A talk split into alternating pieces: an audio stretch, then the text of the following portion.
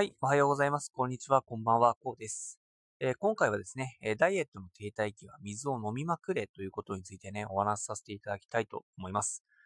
はい、ということでね、えっ、と、今日は月曜日ということなのでね、健康についてお話しさせていただきたいと思うんですけれども、今日の題材としては、えダイエットの停滞期はですね、え水を飲みまくれということになります。まあ、なんでダイエットの時にね、えーまあ、しかも停滞期の時にですね、水を飲みまくれということになるかというところなんですけども、どうやらダイエットの停滞期っていうのは、まあ、体にめちゃくちゃ水を溜め込むということがあるらしくて、その水を循環させることで、どうやらですね、ダイエットの停滞期っていうのは避けられるということがあるんですね。まあ、皆さんも経験あるんじゃないでしょうかね。ダイエットをしていたら、3キロぐらい減ったところで全く体重が減らなくなってしまったと。で、それで、うわ、最悪だと。いやー、ダイエット頑張ってきたのになんか全然減らないからメンタルやられて、あーケーキ食うか、みたいなね。そんなことになりかねないというところがあるんですけれども、まあ、どうやらそういったね、え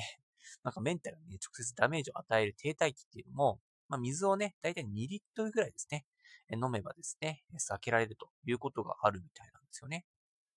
いやいやと。いや、ダイエット停滞期、水飲むだけでそんな避けられるものなのかということをね、多分思われる方もいらっしゃると思うんですけれども、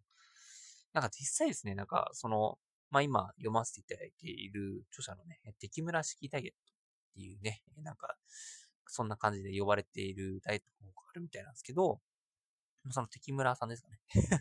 ちょっと名前をど忘れしてしまったんですけども、まあ、その方によれば、あの、まあ、ダイエットの時に、低代期の時にですね、水をちゃんと飲むことで、体の中の水っていうのが循環してですね、ちゃんと体外に排出されるようになると。どうやらなんか脂肪をね、なんか落としていくと、なんか水をね、溜め込む性質があるみたいなんですよ、体には。で、その水をですね、体外に排出するのが、その水を2リットル程度飲むことがいいということみたいなんですね。で、水を飲むことでね、えー髪にもいいということで、えー以前お話しさせていただきましたが、まあ水を飲むことでね、体の中の栄養素っていうのが、まあ体の隅々まで行き渡るようになりますので、もちろん健康にいいということになります。まあ、ただですね、その健康にいいということで、まあ、水を飲みまくってですね、まあ、5リットルとか6リットル飲んでしまったらですね、なんかま慣れていないうちっていうかね、そんな大量に飲んでしまうと、この水中毒ということになって、最悪死に至るということになっちゃうので、まあ、ぜひね、そこはあの水の飲みすぎには気をつけていただいて、あの自分のね、まあ、喉が渇く一歩手前ぐらいでね、まあ、ちびちびと飲んでですね、まあ、1日2リットル程度飲めばいいかなぐらいでね、ちょっとね、考えていただければと思いますね。まあ、適度にね、水を飲んで、で、大体1.5から2リットルぐらい飲むとですね、体にね、すごくいいと